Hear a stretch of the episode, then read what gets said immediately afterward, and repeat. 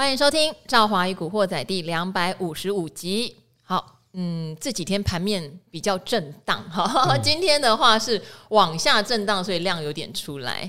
不过最近很多的话题，我觉得是比投资股市还要热的哈，包括这个兵役的问题，很多我看到我自己脸书上的朋友们在哀嚎，哎呀，为什么不早把它生出来啊？好，因为现在有讲说是民国九十五年还是九十四年？九十四年以后，九十四年以后的男生哈要恢复一年期的兵役。嗯，好。当兵的话题，赵华真的比较不懂，但是可以理解，因为只要在很多的场合，好像不管几岁的男生讲到当兵，就开始滔滔不绝，然后女生就在旁边亮着，哎，这是怎样哦？好，当然像昨天还有还税于民，有可能会在明年的年初，不管是发呃消费券、几倍券，或者是。可能就直接发现金哈，这个也是一个议题。不过它代表的就是景气的状况真的不理想。那如果看到台股跟美股，那就是这两天科技股简直是一个惨呐。今天所谓的台积电有跌破巴菲特防线哈，虽然我本人没有很 care 什么巴菲特不巴菲特，不过因为他在整个持股信心上。那一天就是大家集体对半导体股一个热情的展现，那现在又把热情通通回收了，那就不是很好，因为回收了之后，如果再跌，信心可能就会崩解。好，所以呢，种种的议题呢，我们找到一个可以全方位闲聊的 好，就是我们的基金医生志源哥。呃，赵华还有各位 Podcast 之友，大家好。好，大家记得赶快去加基金医生的粉丝团。哦，对。帮忙帮我加持，基金医生快要破七千了。好，有点慢喽，因为之前有段时间冲很快。对对对。好，然后也欢迎大家加赵华的 IG 啦。哈，我的 IG 就是 River，呃，李赵华 River 就这样。河流女神。好，河流女神，而且我是封闭型的，就是我是不定期会开放把人加进来。对对。但平常大家看不到，但进来看了可能会小失望，没有报名牌，都是一些吃喝玩乐哈。好，大家赶快把我们两个人的粉丝团跟 IG 加起来，好不好？好，加起。起来的话，我们今天先聊，先来聊比较严肃的，好了。好，想聊比较严肃的，就是昨天晚上特斯拉又跌十一趴。哦，对，就是哎，有时候我看到美股，我会觉得不可思议哈。嗯、像 今天我一录影就被朱老师亏，嗯，因为我一直对某一些我觉得超涨的股票老是看不顺眼，就我的坏毛病。嗯，他说啊，你不是上礼拜就说要空它吗？你空了吗？我就说啊，可是因为它急跌，我觉得就算了这样哈。虽然看得很准，可是急跌就想放它一马。嗯、可是你看特斯拉。嗯它已经不是急跌耶，嗯、它是不管怎么急跌都刹不住哎，对对，然后苹果也破底耶，嗯、变成美国科技股怎么搞的？这一波反弹上来的已经全部变成一个屠宰场了，嗯、哦，几乎无一幸免。Amazon 也是疫情前红利全部没了哎。对，其实、哦、呃，各位 Podcast 之友如果有听我们上个星期讲，嗯、我们上个星期其实就有聊到特斯拉，对，那时候呃，基金医生怎么讲？我是不是讲说？虽然他说二零二四年之前不会再卖特斯拉的股票了，对，但是我觉得特斯拉可能还会再继续跌，对不对？来不及了，因为它已经卖很多了。不只是来不及了，还有一个问题就是说，它最大的问题呢，这一段时间影响它最大其实是推特。对呀，我真的还是觉得说，我自己在看的话，我呃，我觉得说他可能是个科技天才，但他绝对不是一个。社群的天才，嗯，所以我觉得这个部分，他如果有兴趣，还是应该去找专业的经理人来做这件事情。否则的话，其实他卡住很多啊。他之前也因为什么假账号，现在也限制一些，之前也有限制一些哦记者的账号。哦，这个在社群里面是很不可思议的。社群里面不就是要畅所欲言吗？因为他就变得有一点点，因为他很霸气嘛。对啊，他就变得有一点想要控制别人，然后拿到 Twitter，感觉上他只是要控制舆论。对，哇，这个形象是很伤的哦。对，那这样子的话，就不是一个社群应该有的一个形态了。所以我觉得，你看，我们上次有分析说，哎，这一段时间它跌那么深，但是其实跌最重的大概就是它确定。诟病这个 Twitter 开始哦，所以我还是建议马斯克真的要赶快回归本业哦，不然的话，其实就减损到原本所谓电动车产业这样的一个前景，也减损掉原本这个呃特斯拉这个电动车之王哦，因为现在追兵很多啊。如果你最近第这第三季的全球电动车销售来看的话，第一名已经变比亚迪了，嗯，大概十七点多，特斯拉落到第二，大概十二点多。那后面还有什么五菱汽车啊、福斯啊这一些，追兵都在后面，更不要讲说一些啊传统车厂像福特啊啊 Toyota 或者 Porsche 这些。所以其实呢，这个产业我觉得就是说，虽然你你站对了浪头，但是你要持续的让这个浪吼不断的往前，这还是很重要的。所以我还是很希望这个马斯克赶快悬崖勒马，赶快归队哦，归队到哪里？特斯拉的本业上面哦。那我觉得电动车这个来讲才是一个。哦，马斯克的本身来讲，它一个强项哦。那其实我们看华尔街对特斯拉，虽然说呃最近风风雨雨，但是呃对特斯拉的整个的评价来讲还是不低的。但是如果他不赶快悬崖勒马的话，你看哦，他。昨天跌十一趴，这今年以来累计的跌幅刚好刚刚超越 Meta，可是它的基本面真有 Meta 这么差吗？没有啊，我觉得并没有，因为它不是虚的耶。对啊，它毕竟有实体的车在卖耶。对，没错。哦、那同时间呢，我们有讲哦，其实这几年哦，呃，这一两年啊，我们以前一直在讲尖牙股，尖牙股就是 F A N N G 哈，对。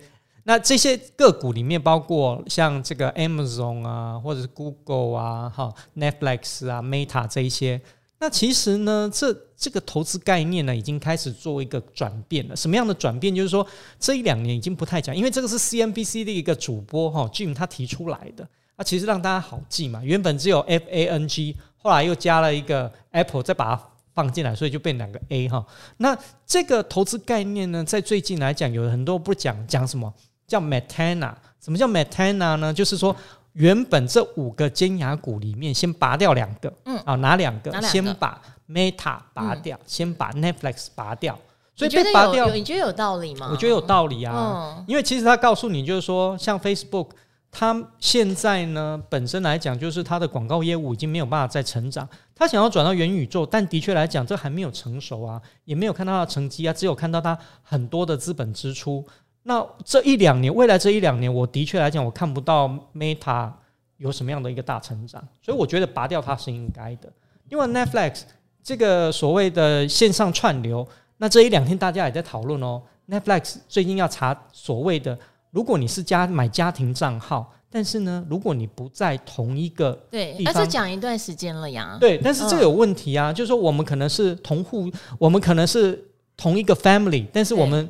呃，有的人在台北工作，有的人在高雄，嗯、那为什么不能 share？对，为什么不能 share 呢？我们是 family，、嗯、但是因为我们在不同的地方啊，我们也不一定住在一起，嗯、难道我们就不能 share 吗？嗯、所以也引起了很大的一个争议性。所以 Netflix 要用什么样的一个方式来去让它的一个业务持续的成长？因为现在线上串流的媒体很多，Disney Plus，那很多电视盒哈，那其实很多来讲，甚至于呃，我自己本身呢，我还帮我妈，因为我妈妈很喜欢看剧。我我大概有哪一些？哦，Netflix 有，但是我就是买那种分享账号，嗯，一个月可能七八十块的，然后还有买这个 Disney Plus，然后另外来讲就是有很多呃大陆那边有很多第三方的这种收集韩剧非常多，当然你可能要忍受一下，就忍受一下剪字，忍受一下它的广告，但是都可以接受的，并不是很长的。啊，这样的一个方式的话，其实你会发现到说，更不要讲国内还有什么像啊 Friday 啊、Line TV 这些，其实很多竞争真的是非常大的。所以真的就是说，Netflix 呢，你未来要来讲呢，你要做一个大成长，我觉得也是一件很不容易的事情。所以这两个，我这真的是觉得说，呃，不是说它很差，是因为这两个未来不会有大成长，是，所以我觉得可以去接受的。但是要加哪三个公司，我觉得是有道理的。第一个 M。M 是谁？就是微软 Microsoft。好，哎、欸，他也厉害，嗯，他是老股票，对，老股票，并不是什么什么，但是老股票新作为，而且呢，让你无法招架。为什么？这我印象很深，就是因为我们最近公司都会这一两年都不断的在换系统、换电脑呃。如果有在用这个微软系统，你就知道说，它现在规定的很严格，不像以前哦，你有一你买一个，你就可以到处用，甚至于很多盗版。它现在是这样哦，你就算买正版的账号的话，也是一年一约，嗯、一年一机。那如果你的机器因为换电脑而没有办法进行使用的话，诶，你这个账号原本的账号就不能再用。嗯，所以逼着你就是说，你可能要买一对多，或者是每一年都要用续约的一个方式，用这样的方式呢，来确保说每一年微软不管在作业系统上面也好，或者是所谓的文书处理系统也好，它都会有进账。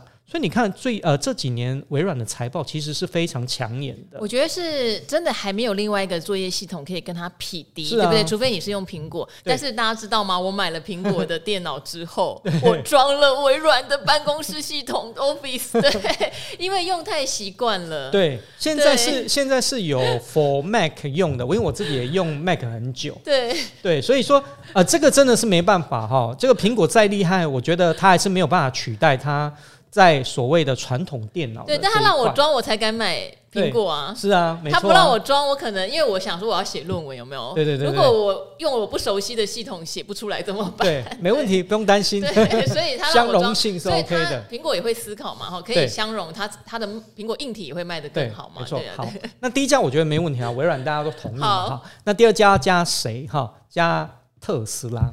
好，T 就是加 特斯拉，不是你把 Meta 踢掉，因为它跌很多，特斯拉跌更多，怎么不踢掉？它现在跌的比 Meta 还多。呃，我觉得这个概念呢，主要在成长性，成长性并并不是在于说股价的跌幅。哦、嗯，如果你股价跌幅早就应该把特斯拉踢掉了，但是呃，这一点并没有，就是在于说，我相信电动车的成长会比这个 Facebook 或所谓 Meta 这个元宇宙来讲。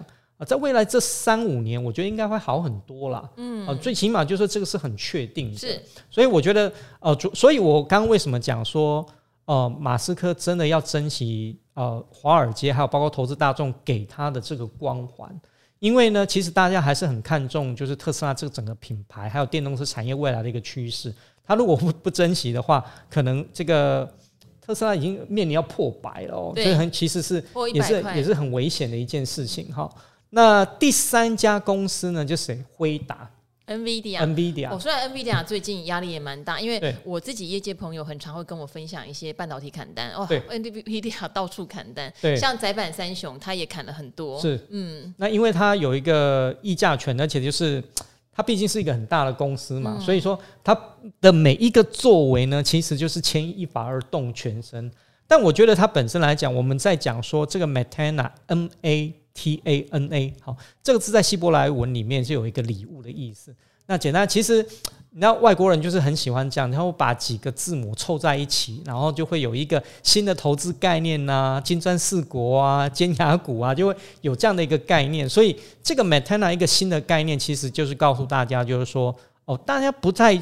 在专注所谓的呃过去的传统尖牙股哦，慢慢的它朝向各种不同的一个方式，那没有被剔除的还是在，所以你比如说像 Google 啊，哦这些公司啊，我觉得 Apple 啊，哈，我觉得这些都还是有它本身的一个利基在，嗯，所以我觉得建议就是说，如果你有这些相关呃公司的基金或 ETF 哦，其实我刚刚跟赵华有先聊到，就是这段时间啊，美股我自己存的一些在美国。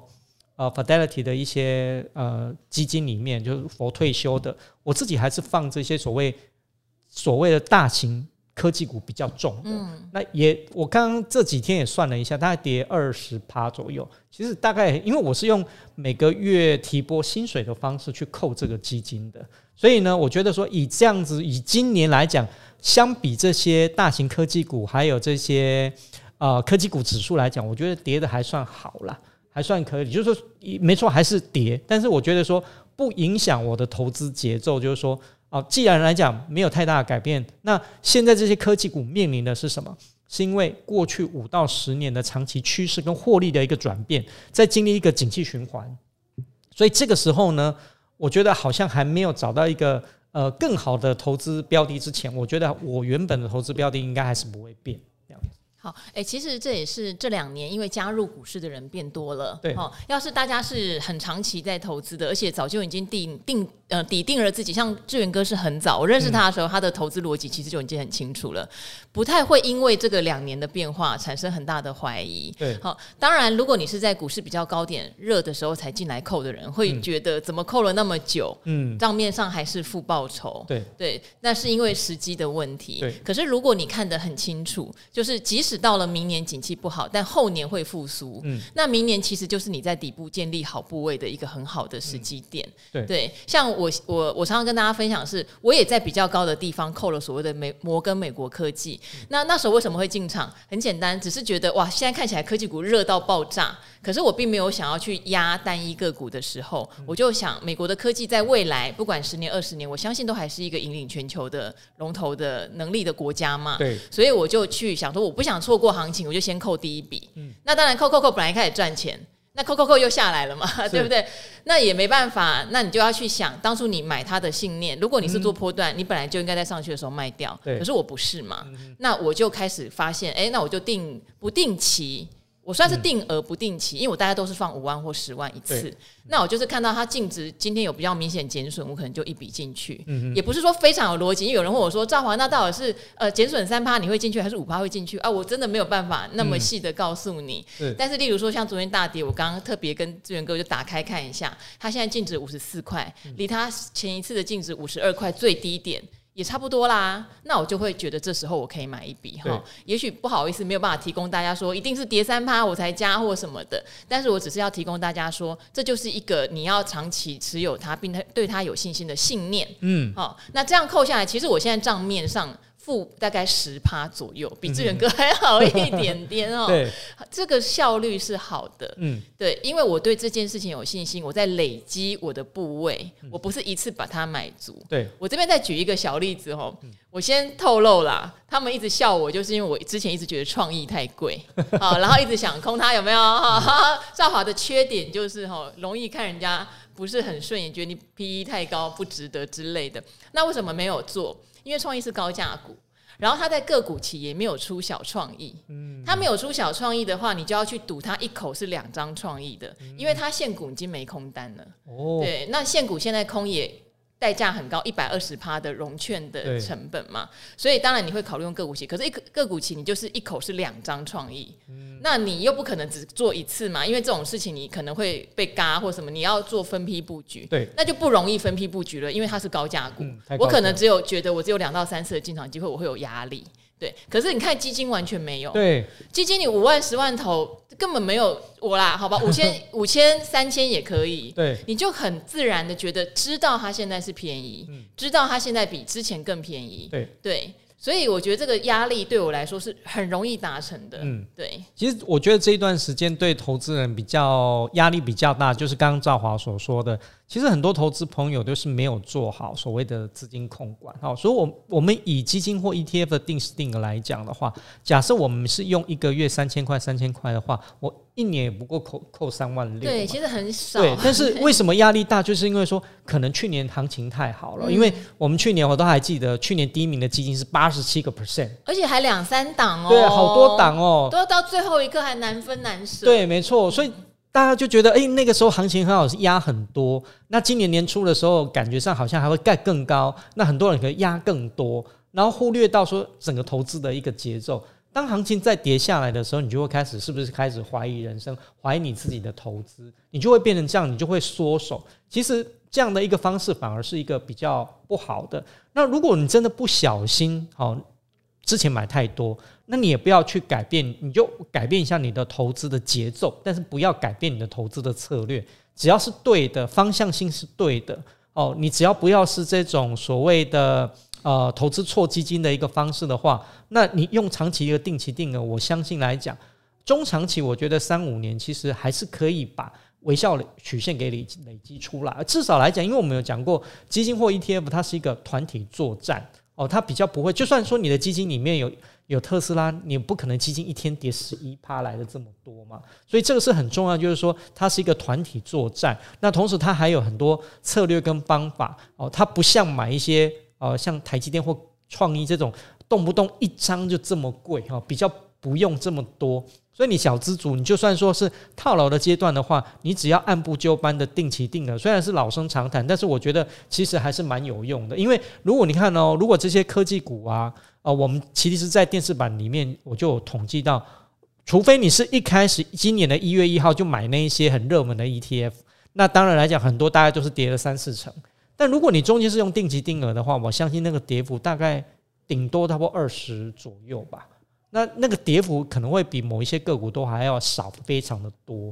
所以我还是建议大家，就是说，呃，这个基金的投资要放长哈，它比较不像是股票一样哦，你要贴那么紧哦。比如像兆华，如果放空个股的话，可能因为贴的太紧了，就会有一些心理的压。不过你的顾虑是对的，因为毕竟如果你只能进场个两次三次，但是基金不用啊，嗯，你可以做很多次。对啊，呃，基金。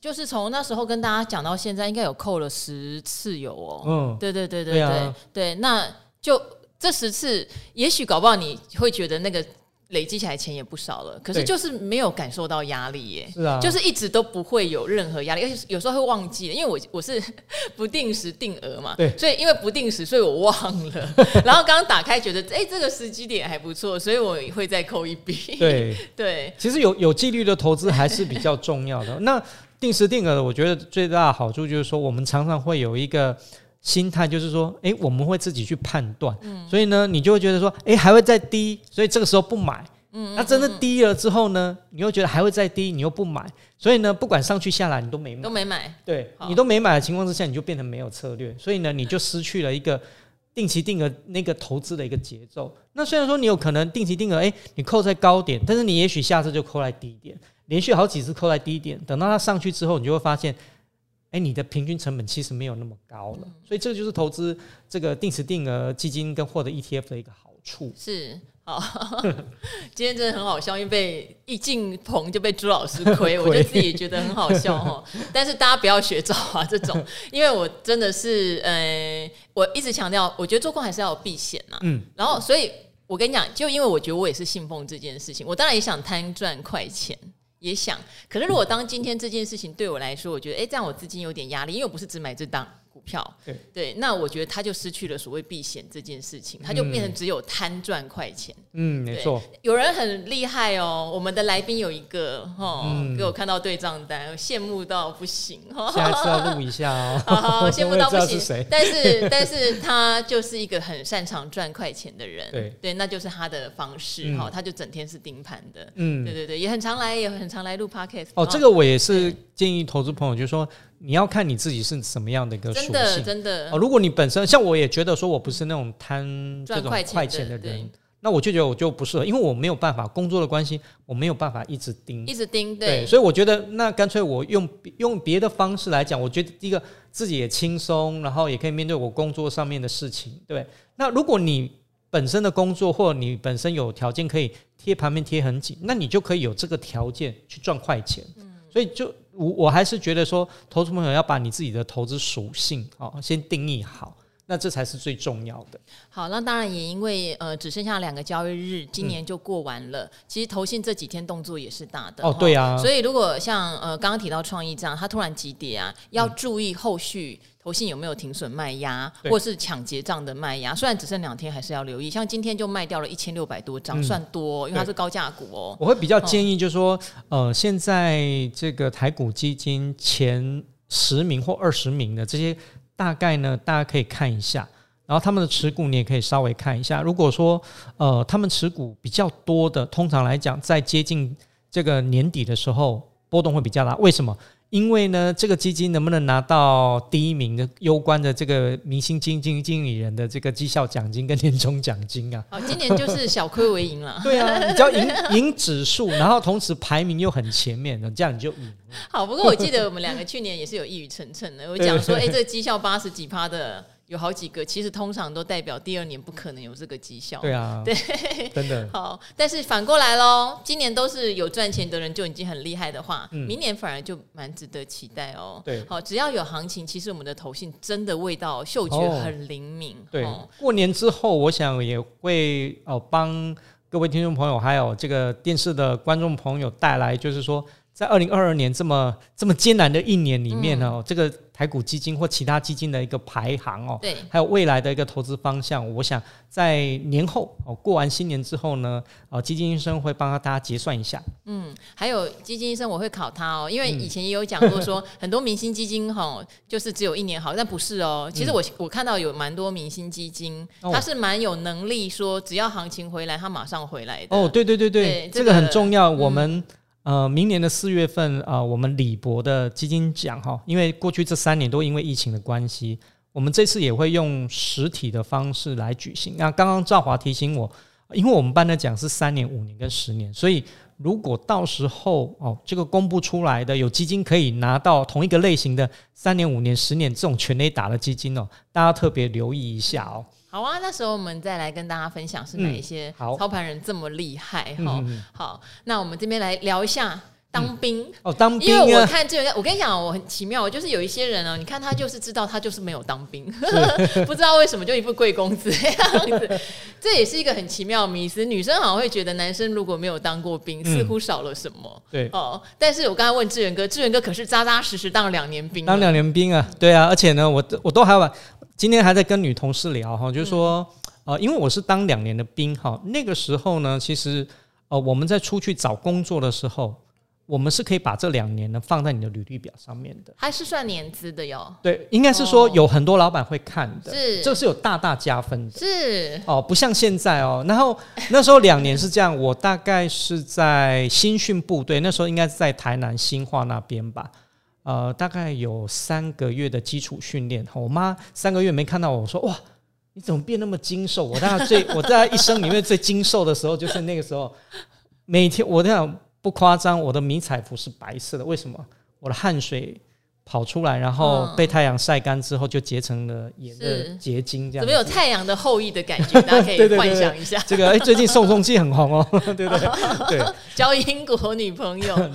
然后后来就是新训完之后呢，我又去了，因为后来呃，我那时候其实要考三民主义教官了哈，但是后来在最后一轮没有没有被征选到，我有一点伤心。但是呢，我的签运还不错。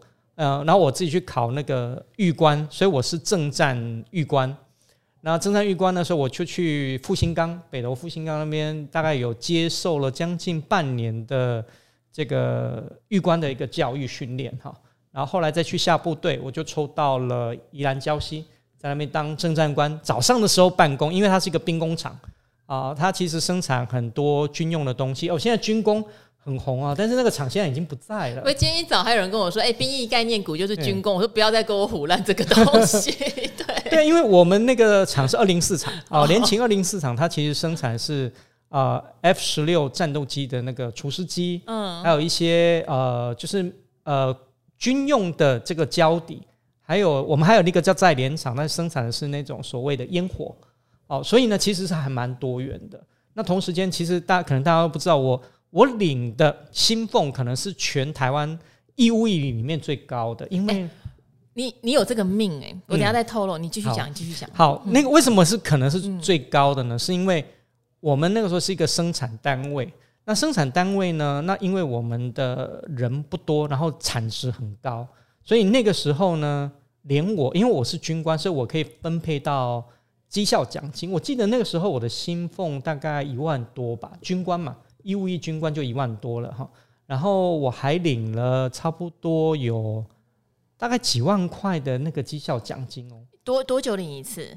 没有，就那那一年好像是中秋节还是什么？因为这一次义务役的薪水也是讨论的重点啊。对啊，对啊，哈，两万六，对不对？然后还有什么六千块的什么？对，但是不更不可同日而语，因为现现在的物价跟那个，只是说在那个时候，那个时候可以做一个比较哈。那时候我在抽签的时候觉得很难过，没有抽到南港，因为在台北而已。同一个时间，他们绩效奖金，赵华猜猜看多少钱？一整年，一整年的绩效奖金，要往多猜还是少猜？少啊。那大概你说你领几万，他们那领那就领个八千块，两百块，就说跟我一样是属于义务役的军官，对，哦，他们就拿两百块，因为产值低，然后人又多，嗯，那我们是产值高，人相对比较少，嗯，所以我就分配分的比较多，而且我的营舍里面我是自己一个意见，我是军官嘛。我刷牙、洗脸，所有的东西，你看我皮肤不错，全部都是温泉水，礁溪的温泉水。不是，你那你就还是爽冰啊？对，没有没有没有，呃，也不能讲爽冰，我觉得是这样子，就是说，我们那时候有一些，就是说，你要让自己爽，嗯，你要有一些基本的架构。那当然就是说，为什么会把你的这些经历呢放在你的履历表上面？第一个，做人处事，对，你要跟那些长官啊什么的网络。第二个我还要管兵。对，我这个义务役的军工，我要怎么样让这边信？我还记得，我那时候去帮忙去争取什么？呃，三十几、三十二寸的电视，一晶萤幕的电视，大电视，然后还有 PS。你有看过义务役的兵哦？有 PS 在兵哦，在 PS 可以玩哦，我去争取的哦。所以这个这个东西怎么讲？我就说，其实这个东西会不会也很适合去监狱啊？没有说，我那时候我说我想要去考那种这个巡回教官也是一样。我觉得说。它是一个小型的一个社会，那我觉得说天下父母心哈，大家担心说，呃，你的小孩子现在从兵役从四个月变成一年之后，对，他遭遇到的危险是不是说会这个你一定会担心的？但我觉得说，在这个里面，只要他是一个呃，不要有不合理要求或这种所谓的虐对待的，我觉得在那个环境之之下的小孩子，你可以学习到一些做人处事的道理。哦，你要怎么样跟社会？它就是一个小型社会，有好的人，有不好的人。那你要怎么样去跟他相处？然后去跟不管是长官也好，平辈也好，下属也好，其实多数来讲，我觉得是正面的。但是我刚刚有讲哦，前提要件是要在没有那种所谓的不平等对待啊，没有那种虐待或霸凌的境情况之下。我觉得这个让小孩子的成长会是比较多的。嗯、那如果你只有三四个月，当然就好，就会很像那个所谓的嗯夏令营、夏令营这样子军事训练夏令营。对啊，所以我觉得就是说，呃，去当兵一年并不是吃苦头，但是我觉得、呃、我们的政府还是要让民众知道，就是说，在这一年里面哈，我们这一些呃年轻的一代到底他们能够学到什么东西，能够让。呃，能够做到什么样的一个保家卫国？我觉得这个才是最重要的，而不是只是在说所谓的役期的这种长短去做调整。你看，现在韩国这么进步啊，他们的男生，就算你是大明星也好，你去你是要三十岁之前你要当两年的兵啊，不然的话，人家会觉得你好像有什么毛病。真的，如果你看那些韩星哦，男生哦，没有当兵。的话回来都不会红，嗯，真的，哎呦，很明显，整个观察好全面。可是我很认同，因为我必须说志源哥是个很正面的人，嗯、就是不管在做投资，吼。职场，甚至现在讲到当兵，就是在心性上面是非常正面，而且是纵观全局的。嗯、所以他会特别强调是不要一直在想说，哎呀，那个很宝贝的小朋友啊，嗯、啊，怎么那么倒霉？本来只要当四个月，就现在要一年啊，早知道就早点生，而是要去看这一年的训练。其实我觉得政府也有也有也有这样的义务，你不要把这一年也搞得只是让人家觉得我坐牢坐了多多对呀、啊，对多八个月这样的感觉，而不是学到东西。好、嗯，因为我相信有很多人当过兵。之后感觉也是说这两年是白费或什么，我觉得其实不应该是这样子。不管是呃身心的，像刚刚志远哥讲的，是跟长官的应对也好，或带兵的能力，嗯、或者自己体能的呃健壮，或者爱国的心情，我觉得他至少都要增长吧。对，没错。对啊，我还记得当年就是呃，就是 recruit 我的老老板是一个新加坡人，他还跟我讲说。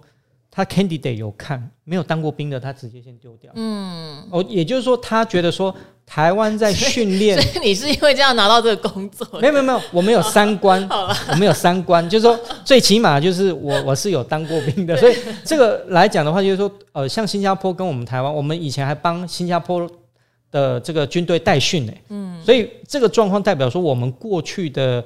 台湾这些军事教育的这个训练的扎实度其实是不是不错的哦。对啊，所以是受到肯认的，嗯、所以我也会觉得就是说，哎，这个呢，我们应该让它发展的更更正面，嗯、让父母安心，嗯、然后同时间让我们的全民知道说，我们真正的国防政策要朝向哪一方面。嗯、但我还是觉得说，我们还是不要去朝向所谓的这个呃义务役，不要朝义务役啦，还是要朝志愿役的。嗯，你像那个美国西点军校。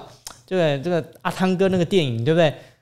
真正会保家卫国，你就是重赏之下必有勇夫。除了钱之外，我觉得很重要的是你要有一个好的军事教育训练的学校。是，是我觉得这很重要。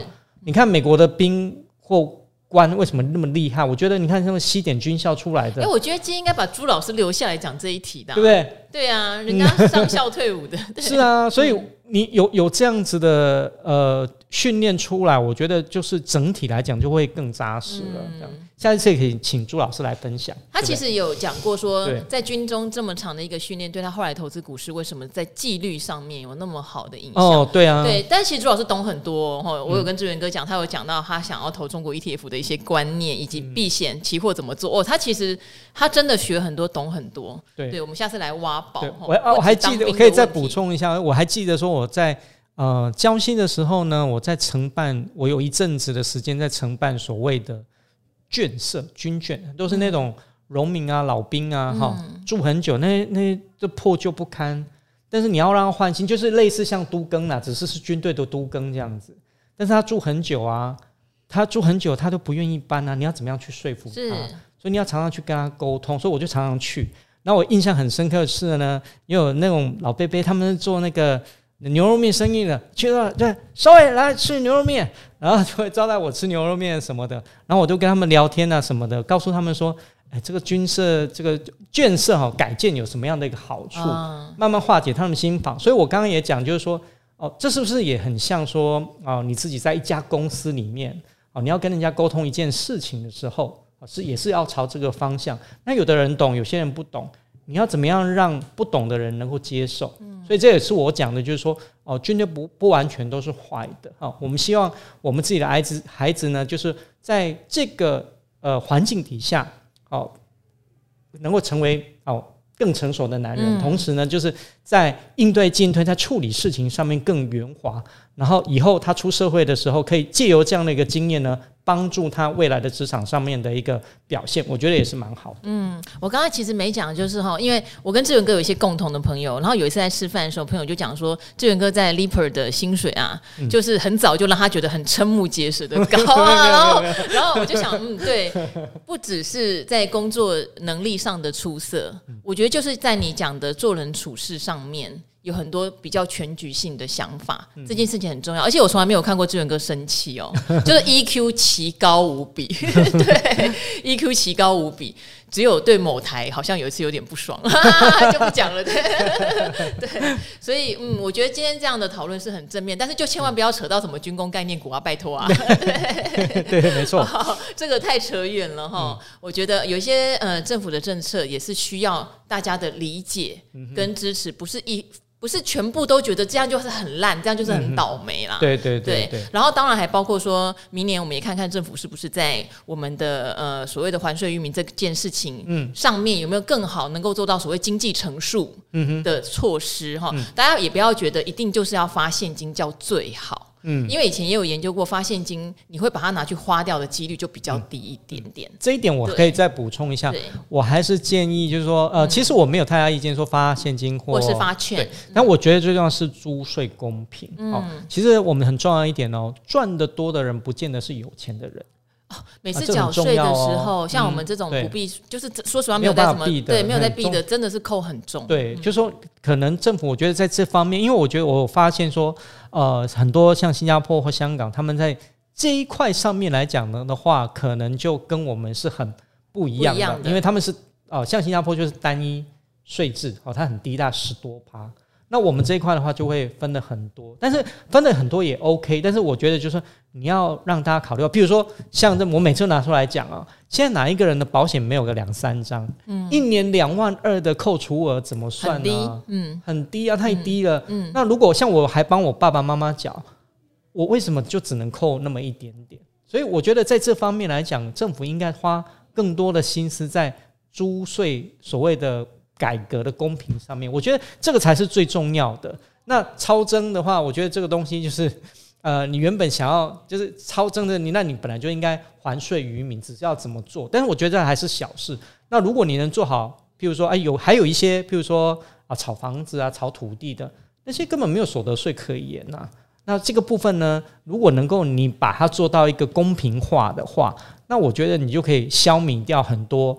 大家对于所谓的租税不公平这件事情啊，因为我们现在租税应该对于像中产阶级的压力是最大的哈，嗯、因为像赵华呃职场上也还 OK 啦，所以也爬到一定的位置，有收入也会增加。可是我现在税负去这样支出的时候，因为我是属于比较没有办法避税的，对，对我就是老实支出，所以阿格力还跑来跟我说，你要不要去成成一家公司？可是因为我也不是什么到处去赚业外收入的，嗯、我就是领公司的薪。我们有公司的人是没有办法对，所以我每年缴税，我是很、嗯、我是不是说很不甘愿？可是我可以理解，说我真的缴很多。对，他缴到让我会觉得有点，就像你讲的，我觉得租税上是不公平的，好像被惩罚。对，因为最最主要是扣除额上面来讲太旧了，对，它没有与时俱进，它没有与时俱进，所以变成说我可能有很多，因为我爬到这个位置的支出是无法来避税的。可是我因为这样的收入，我要缴非常重的税。像以前我阿嬷领那个呃残障手册的时候，我帮她请看护是不可以扣税的，这我也觉得是不可思议的一件事情。嗯、对，因为我觉得说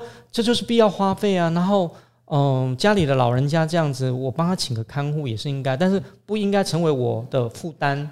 就是我们希望在税负上面的话，能够有一些减免，所以我觉得可以探讨的东东西真的还蛮多的。嗯，所以我觉我会觉得说，这个比说讨论到底是发现金啊，还是 N 倍券更重要。不过它是一个大的 issue，就是它不可能是这个明年第一季就会发生的，所以大家可能现在期待的就是明年上半年先拿到一个什么东西。是对，但是呃，志远哥讲的一样哈，是很纵观全局的，要治根本啦。对，要不然像我们缴的这些钱，我真的也不知道。就是对我来说，我觉得对我的生活是，我觉得是有点不公平的，确、嗯、实是，没错。好，好，好，好，哎，越讲越多了。好，那我们今天就先跟大家说拜拜了哈，因为有很多的议题探讨，那也希望大家这段时间也是去思考一下哈。假设你手上有刚刚我们讲的已经叠很重的。不管是基金或 ETF，例如说，像我还是非常看好电动车。嗯，那刚好我之前我的持股组合，嗯、说实话没有电动车，因为我常常念给大家听我有什么。我现在反而会想要来开始买一点电动车相关的。对，哦，反而会觉得买一点这个 ETF，这个跌到这边了，开始不，我觉得是。赢多输少的组合，对，对我觉得特斯拉最近的暴跌哈，大概只有百分之三十到四十是来自于它基本面的问题。嗯，我觉得百分之六十以上还是在马斯克本身的问题。所以，如果不是完全在基本面上面的话，真的这个时候你可以多看看。当然会有阵痛期啊，会很长。但我觉得，就说一样，就做好投资策略来讲的话，我觉得这时候投资也不会吃亏到哪里去了。嗯。好，那今天很谢谢基金医生，记得加粉丝团，好不好？嗯、那我们就跟古惑仔的朋友们说拜拜喽！哦，大家新年快乐，新年快乐，拜拜，拜。